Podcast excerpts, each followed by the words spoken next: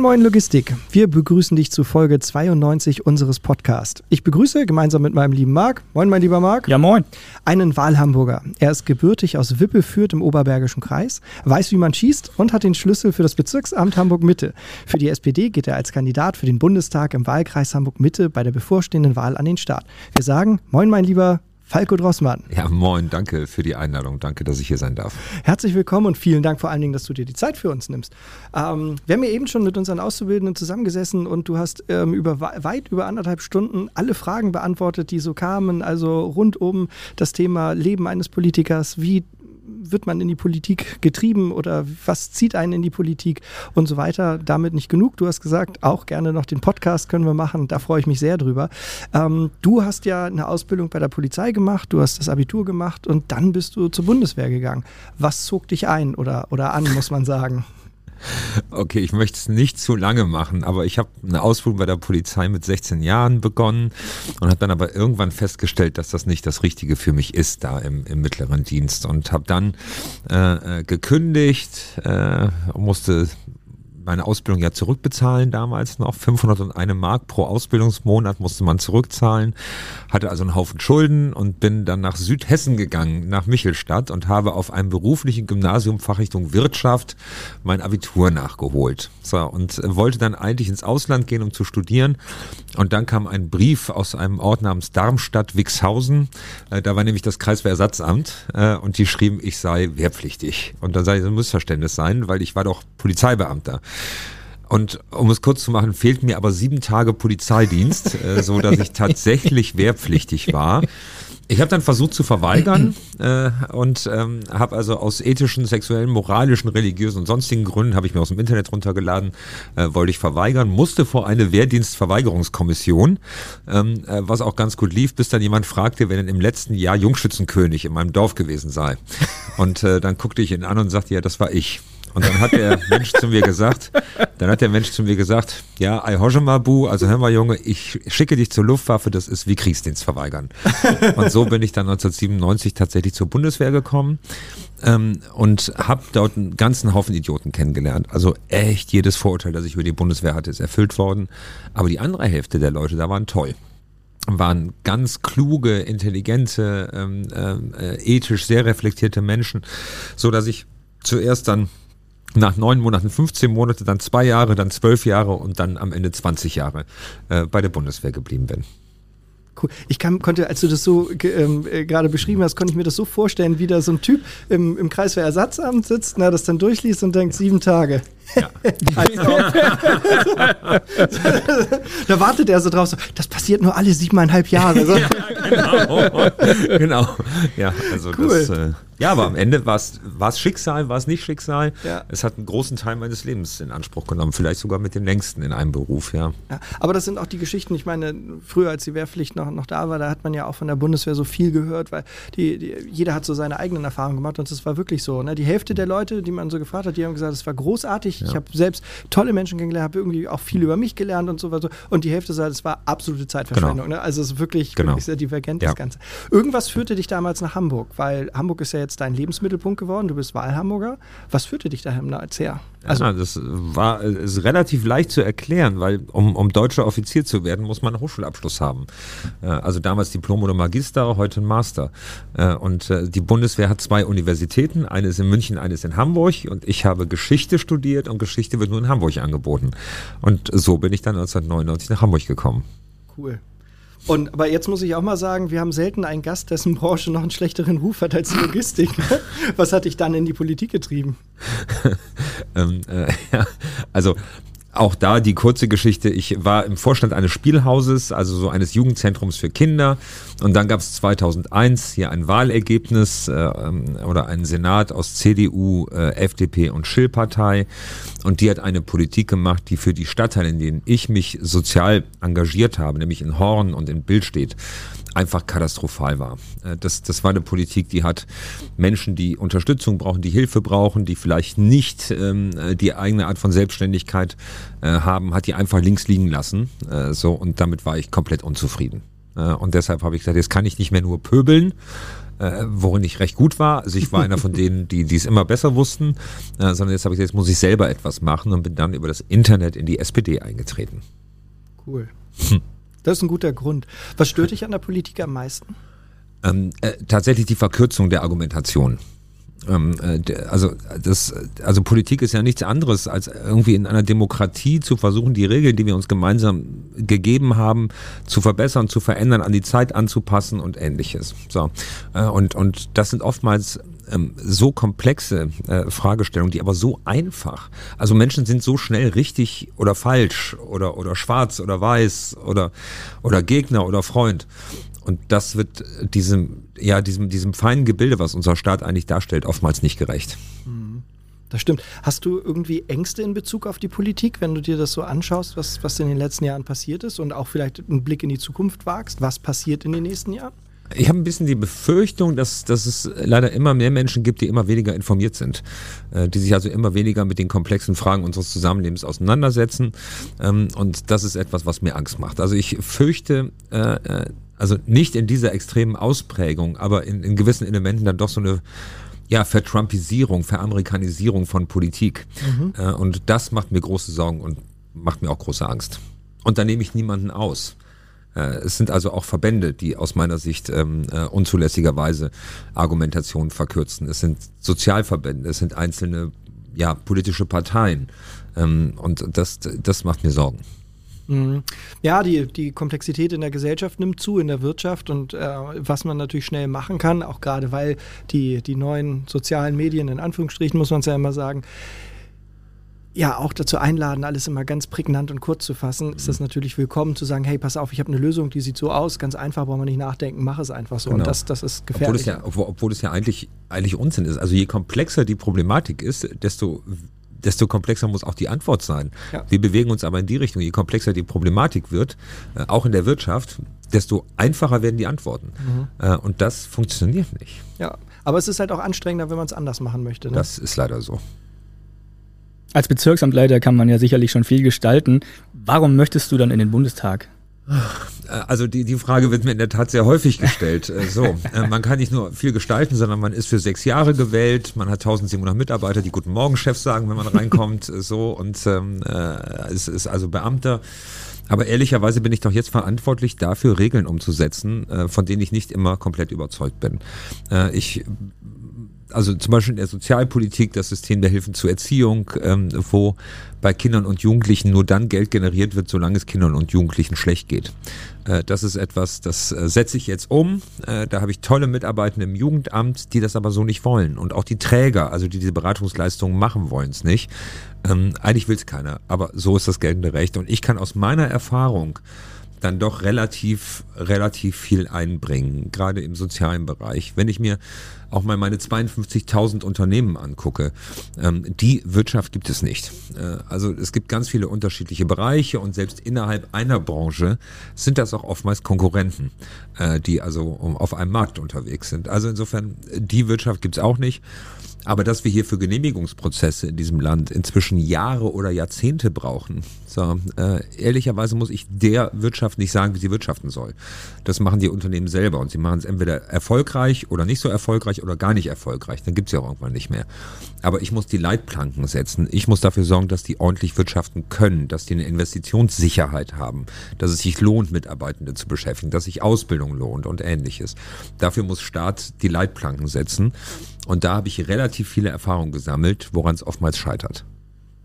Ja, und das sind dann Gründe, die kann ich als Bezirksamtsleiter bewundern. Ich kann auch immer wieder versuchen ähm, zu lindern oder einzelne Verfahren dann doch vielleicht ein bisschen schneller zu machen. Aber das Grundproblem, das ist Gesetzeslage und deshalb muss es auch da diskutiert werden, wo die Gesetze entstehen.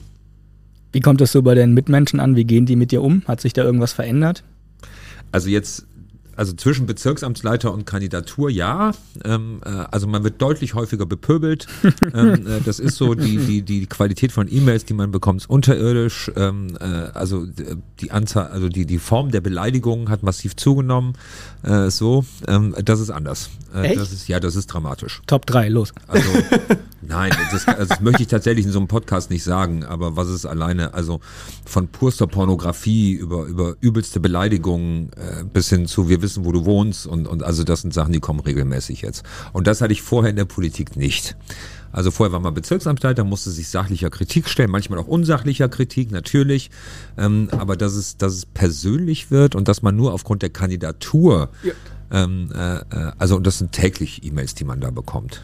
Boah, also da, das, das, das, hätte ich nicht gedacht. Ich meine, jemand, der, der irgendwie so 20, 30 Jahre auf dem Buckel hat und viele fragwürdige Entscheidungen mitgetragen hat oder so, das, dann kann ich das verstehen, wenn man da Abneigungen hat. Ne? Aber jemand, der kandidiert, dann ja. niemanden. Also, das ist, ja. also von, von, also wie gesagt, ich möchte die schlimmsten Sachen jetzt hier nicht zitieren, aber ähm, das ist schon, und, und das ist neu, das ist, also das wirkt auch auf mich. Und die Frage ist, also wie weit lasse ich es auf mich wirken? Mhm. Wie weit antworte ich darauf? Äh, also gehe ich da jetzt hin und klingel, weil die Leute das auch zum Teil mit Echtnamen machen, äh, so und, und sag, sprechen Sie mit mir darüber? Oder ähm, aber das muss ich noch lernen, damit umzugehen. Und wie hat sich dein Privatleben äh, durch die Politik dann verändert? Also jetzt durch die Kandidatur überhaupt nicht. Es ist natürlich was Besonderes. Also ich habe gerade einen ID3, so einen Wahlkampfwagen, wo ganz groß auf beiden Seiten mein Gesicht ist und soziale Politik für dich. Äh, das heißt im Straßenverkehr, wenn Tempo 30 ist, darf man dann auch nicht 31 fahren. Ja, weil die Leute sagen, ja, ja guck mal, die Sorgs ist schon wieder hier. Ne? So, also, und wenn du in der Nachbarschaft von den Pöblern wohnst, darfst du nicht mehr Schrittgeschwindigkeit fahren. Ja, genau so.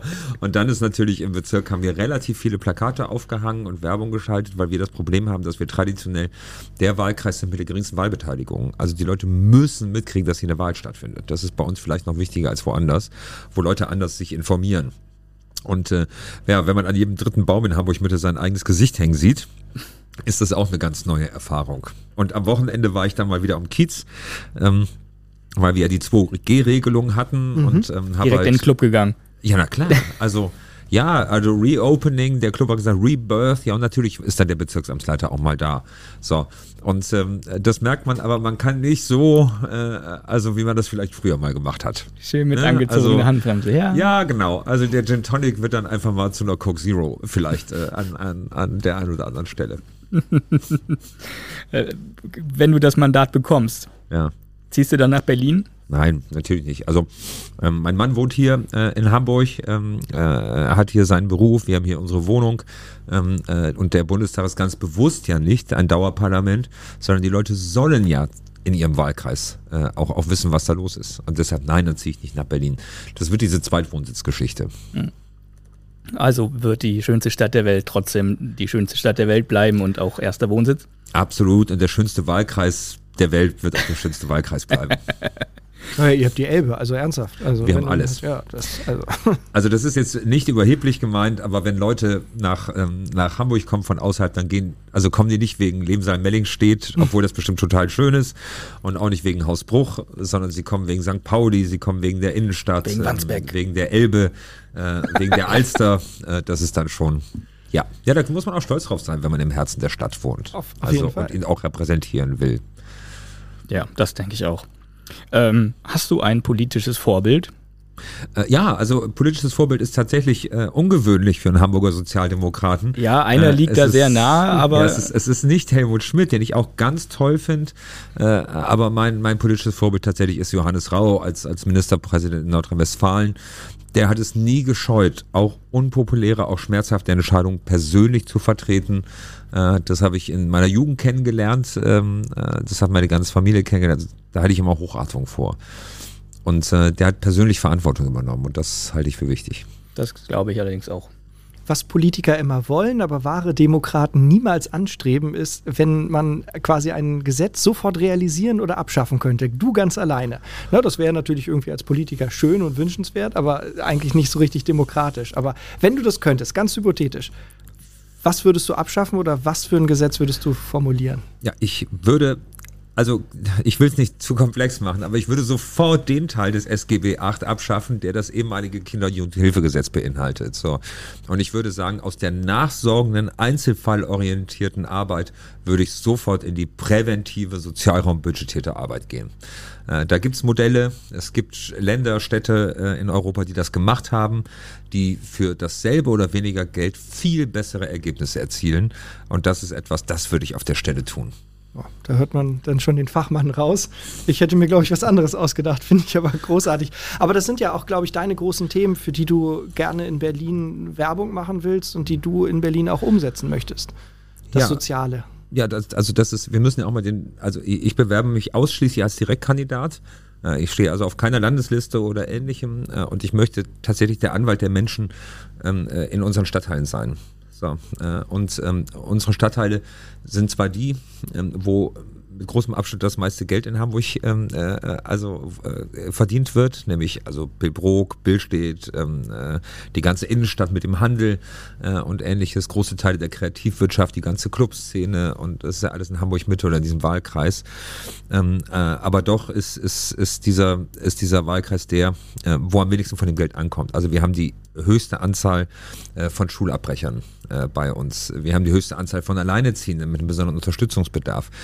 74,8 Prozent der Jugendlichen unter 18 Jahre haben Migrationshintergrund, was kein Nachteil ist, sondern eher ein Vorteil. Aber wir brauchen eine andere soziale Arbeit dort äh, und eine andere Bildungsarbeit. Äh, so, wir haben die mit Abstand meisten Kinder in Grundsicherung in unserem Wahlkreis.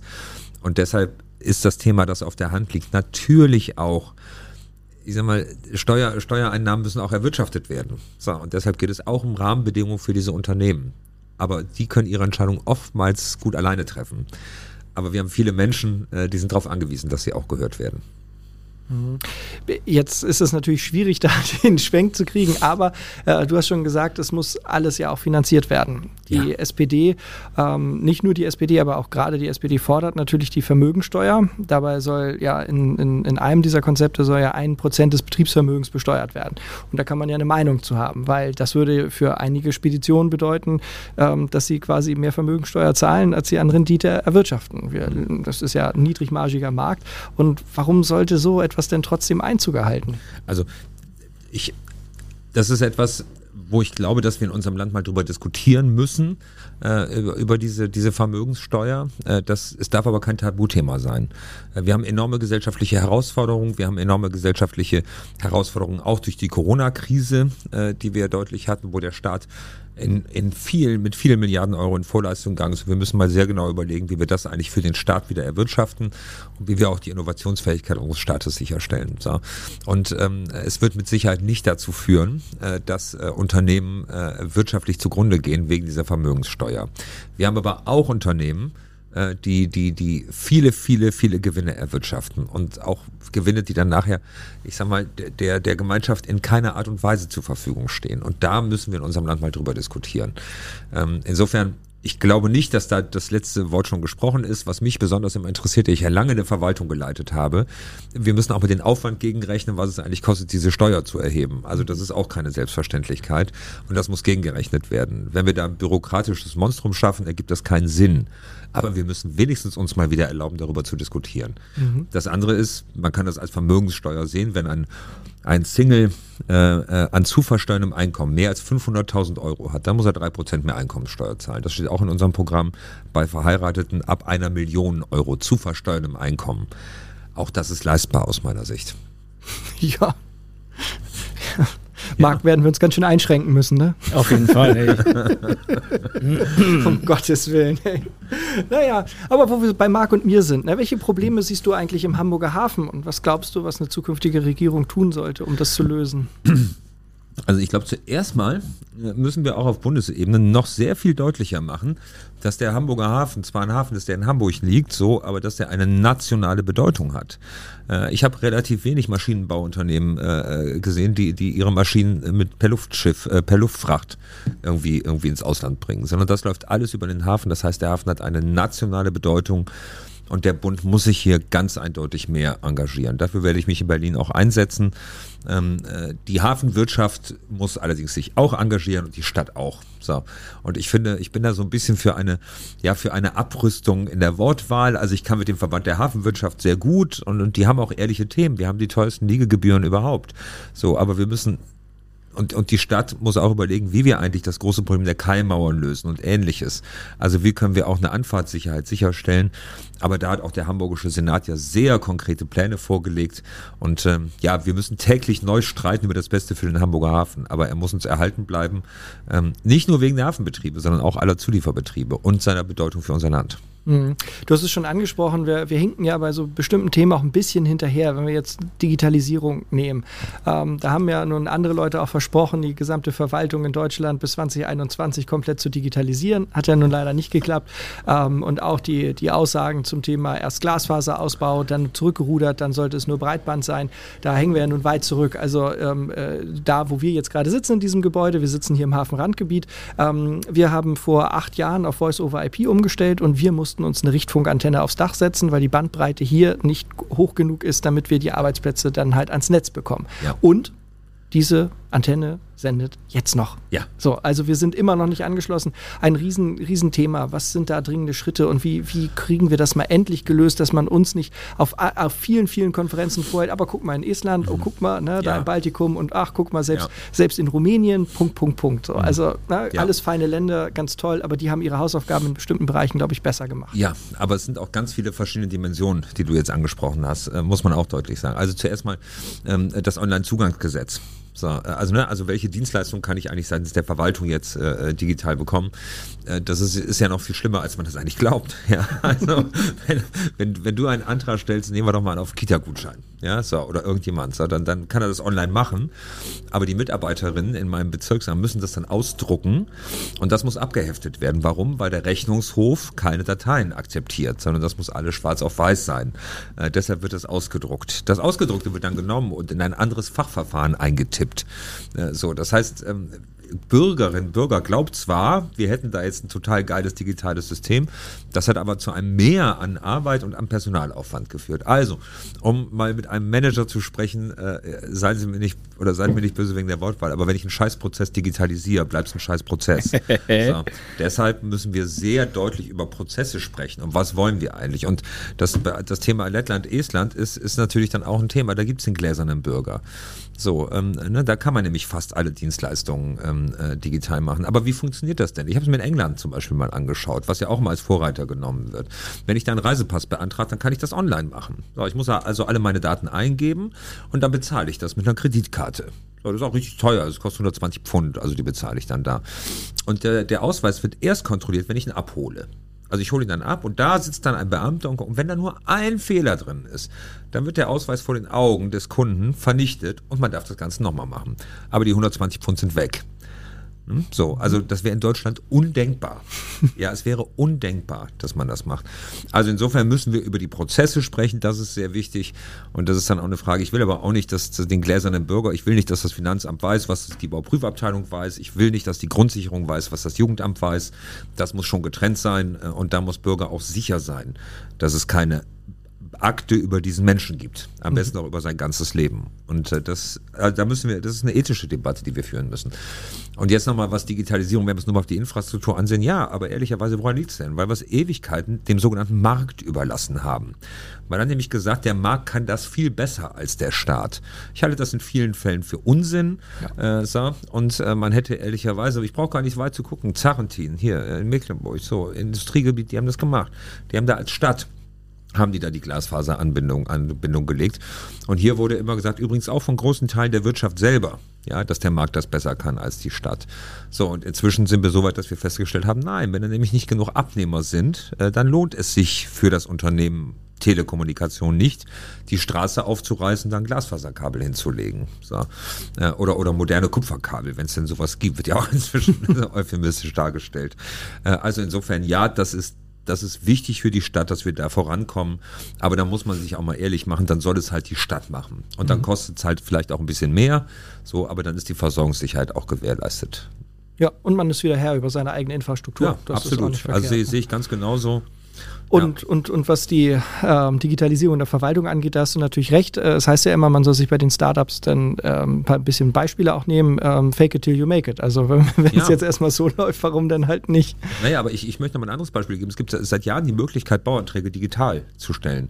Ja, gibt es ein Fachverfahren für, kann man machen. 95 Prozent der Anträge werden in Einkaufswagen gestellt. Also mit achtfach, äh, mit achtfach ausgedruckten äh, Aktenordnern, wo jeder Bauantrag dann also eingereicht wird. Ich brauche allein eine Woche, um bei einem komplexen Bauprojekt jede Seite mit jeder anderen Seite zu vergleichen und grün zu stempeln. Das muss nämlich gemacht werden. Weil wir müssen ja wissen, dass jede Ausfertigung mit der anderen Ausfertigung übereinstimmt. Es geht um Baugenehmigung, um, um Statik, um Traglasten und ähnliches. So, das geht alles digital. So, und irgendwie fünf Prozent äh, der Leute nutzen es. Ja, also insofern, der Staat ist da besser, als man glaubt, aber man kann nie gut genug sein. Hm. Aber fake it till you make it und hohe Kosten. Ich interessiere mich gerade so ein bisschen für den Wahlkampf. Wie läuft das eigentlich ab? Schön allgemein gefragt. Nein, wir haben in der Sendungsvorbereitung zusammengesessen und halt, äh, halt auch über Wahlkämpfe so gesprochen, wie, wie wir die so wahrnehmen. Und ähm, dann ist uns aufgefallen, dass wir eigentlich gar keine Ahnung davon haben, wie so ein Wahlkampf wirklich abläuft. Also es wird ja wie in jedem Prozess ein Anfang und Ende geben. Das Ende ist uns natürlich klar, der ja. Wahltag. Ja. Der Anfang, da war das so, dass wir gesagt haben, naja, irgendwann werden solche Listen erstellt, wann wird sich irgendwo anmelden können. Und dazwischen ist jetzt ein großes Fragezeichen, wo wir nur sagen können, okay, man ist irgendwie wahrscheinlich morgens unterwegs und verteilt verteilt Flyer und irgendwann sitzt man dann bei ähm, zwei, zwei Latent-Logistikern und ähm, äh, macht einen Podcast und dann gab es eine ganze Menge Graubereich. Ja, äh, also ähm, äh, wir hatten in, in, in der SPD Hamburg-Mitte hatten wir, hatten wir zuerst acht Kandidierende. Und dann gab es ganz viele Kandidaten-Hearings, äh, wo man also online damals aufgrund der Corona-Situation ähm, äh, durften dann die Mitglieder der Partei, bei uns Genossinnen und Genossen genannt, kommt von genießen, ja, deshalb äh, nennen wir uns so, ähm, dann entscheiden konnten am Ende mit einer Abstimmung, äh, wer wird eigentlich Kandidierende und wer wird Kandidat so. Äh, ich habe mich da durchgesetzt, bin dann Kandidat geworden ähm, und ähm, habe aber dann ganz bewusst verzichtet. In der SPD ist es so, dass die Direktkandidaten auch auf der Landesliste ganz nach oben kommen. Darauf habe ich verzichtet und habe eine Frau äh, gebeten, also die, die auf Platz zwei im Wahlkreis gekommen ist, äh, den Platz auf der Landesliste zu nehmen, weil ich das dann schon auch sehr, sehr ernst nehme ähm, mit der Frage Parität. Äh, also wie kriegt man sowas eigentlich hin? Bla bla bla. Dann äh, überlegt man tatsächlich, wie läuft der Wahlkampf. Dann gibt es eine Wahlkampfkommission, die aus allen Stadtteilen, also aus Parteivertretern aus allen Stadtteilen gebildet wird. Bei mir war die Besonderheit, dass ich ein Bezirksamt leite und das habe ich überparteilich zu tun. Äh, also Menschen müssen sich darauf verlassen können, dass die Entscheidungen, die ich treffe, aufgrund von Recht und Gesetz zustande kommen und nicht aufgrund meiner politischen Meinung. Deshalb habe ich meinen Urlaub äh, komplett genommen und ähm, habe gesagt, also zwei Monate vor der Wahl nehme ich alles, was ich an Urlaub noch habe äh, und, und, äh, und gehe quasi komplett in den Wahlkampf. Äh, und dann ähm, muss man gucken, was mache ich eigentlich für einen Wahlkampf? Also, also mache ich den jetzt nur noch digital, also in sozialen Medien? Das wussten wir ja nicht, wie wir das in der Corona-Situation. In Rheinland-Pfalz war das notwendig. Die konnten quasi nur Online-Wahlkampf machen. Unsere Stärke ist aber der Wahlkampf vor Ort, weil wir als Hamburg-Partei in allen Stadtteilen vertreten sind. Und deshalb, welche Plakatierung nehme ich? Ne, mache ich überhaupt noch Plakate? Ja, brauche ich sowas? Das sind so Grundsatzentscheidungen. Äh, und ja, man kämpft sich von Tag zu Tag. Es ist Wahlkampf. äh, aber das ist jetzt irgendwie den großen Plan, äh, ne? also der, der, der Meinungsmachung, der Meinungsbildung, das, das ist nicht so. Unsere Stärke ist, und das ist auch ein bisschen meine Stärke, wenn ich mit den Menschen persönlich in Kontakt komme, ähm, äh, dann funktioniert das schon eigentlich ganz gut. Ja, und dann natürlich auch Geld sammeln. Ne? Also so ein Plakat kostet Geld. Äh, so, ne? also so, so, so ein gutes Bild bei Insta kostet Geld, die Flyer kosten Geld, äh, die Thüringer kosten Geld und so weiter und so fort. Das gehört auch dazu. Gut, die SPD ist jetzt schon seit vielen Jahren in der Verantwortung. Was könnte man da noch besser machen? Was könnte sich noch ändern? Also ich finde, äh, also in der Verantwortung sind wir in Hamburg, so, äh, das machen wir hier ganz gut und, und sind auch bundesweit Vorbild in vielen Dingen, zum Beispiel im Wohnungsbau. Das ist ein ganz wichtiges Thema, ähm, wo wir äh, wirklich ähm, äh, Alleinstellungsmerkmale haben. Im Bereich der sozialen Erhaltungsverordnung. Ähm, so, also wie kann ich eigentlich Quartiere, wie kann ich ein Zuhause noch zu Hause bleiben lassen und trotzdem wirtschaftliche Investitionen ermöglichen. Das ist ja mal die, Heraus die Herausforderung. Da sind wir schon ganz gut. Im Bund finde ich halt, also meine persönliche Sicht der Dinge, das entscheidet nachher natürlich die Partei, diese große Koalition, ich finde, das könnte jetzt auch mal irgendwann ein Ende haben. Also wir müssen uns auch mal wieder um bessere, um, um beste Ideen streiten. Wir müssen auch mal wieder gesellschaftliche Entwürfe äh, äh aufeinander prallen lassen. Ja, also so und und das ist in dieser in dieser großen äh, vom vom ewigen Kompromiss äh, geprägten großen Koalition eigentlich gar nicht möglich gewesen. Deshalb ähm, äh, und mit dem Weggang von Frau Dr. Merkel ist, glaube ich, jetzt auch der Punkt erreicht, wo man sagen muss, wir brauchen wieder gesellschaftliche Diskussionen. Und äh, da würde ich mir von meiner Partei auch wünschen. Das letzte Mal haben wir sehr lange gezögert, so äh, bis der Bundespräsident uns gebeten hat, nachdem die FDP dann doch Angst hatte, Verantwortung zu übernehmen, hat der Bundespräsident uns gebeten, mit in die große Koalition einzusteigen. Das haben wir gemacht. Aber nochmal äh, fände ich das ausgesprochen schwierig. Was sind denn die großen Themen, die für die SPD sprechen aus deiner Sicht? Was sind die besonderen Lösungen, die momentan angeboten werden? Ich finde, deine Fragen sind immer sehr offen gestellt. Alleine darüber können die zwei Stunden jetzt sprechen, ne? also muss man sagen. Aber dann muss ich tatsächlich auch so offen, so offen antworten. Ähm, der, der, Kernelement äh, unseres, unser, unseres Programms ist tatsächlich der Respekt. Ähm, der Respekt vor Lebensleistung, der Respekt vor wirtschaftlicher Innovation und Verantwortung, ähm, der, der, der Respekt vor dem, dem, dem, ja, dem gleichen Wert von Arbeit und ich möchte es noch ein bisschen pathetischer machen, Wohlstand und Anstand können auch miteinander versöhnt werden und sind, sind keine Gegensätze. Und dafür steht Olaf Scholz wie kein anderer. Was wäre das Wunschergebnis und die Wunschkoalition, wenn du dir das aussuchen dürftest? Also mein Wunschergebnis ist alles gut, wo Olaf Scholz Bundeskanzler wird. Ja, das muss man sagen. Und danach ist die Koalition die, die uns am meisten sozialdemokratische Politik erlaubt. Schöne Antwort. Ja, kann man so machen, ne? Ja, das ist gut, dann machen wir das so.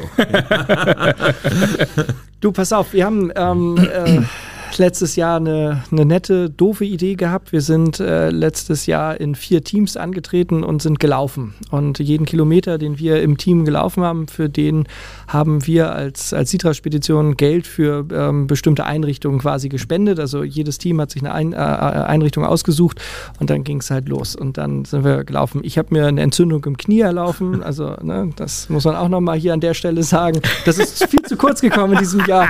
Na, egal. Ähm, also letztes Jahr, wir haben zum Beispiel das Kinderhospiz Sternbrücke unterstützt oder ja. das Straßenmagazin Hinz und Kunst, die Tafeln in Hamburg, den Kindertreff Oldenfelder, also so verschiedene Institutionen in Hamburg, wo wir gesagt haben, Mensch, die machen so wichtige Arbeit. Und ähm, nach, nach meiner Entzündung, das ist das letzte Mal, dass ich sage, ähm, äh, äh, machen wir das mit diesem Laufen zum Glück so nicht mehr, ähm, sondern wir haben gesagt, wir bleiben faul und unsere Gäste entscheiden, welche gemeinnützigen Organisationen wir unterstützen. Und dementsprechend spenden wir für jeden Gast in unserer Sendung 100 Euro.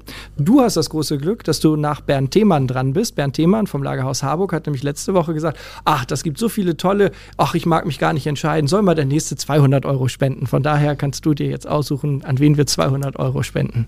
Die Tafel in Rotenburgsort. Tafel in Rotenburgsort, das ist eine, eine super, super, super Institution. Ja die ist tatsächlich wichtig, die ist dort wichtig. Äh, bitte alle anderen, ich, ich hätte viel sagen können. Also den Gesundheitskiosk im Bild steht, äh, hätte ich nennen können. Die, die, die Elternschule oder das, das, das Spielhaus auf der Horner Rennbahn, äh, den Timo Jugend, also, aber die sind die, die es gerade am notwendigsten brauchen.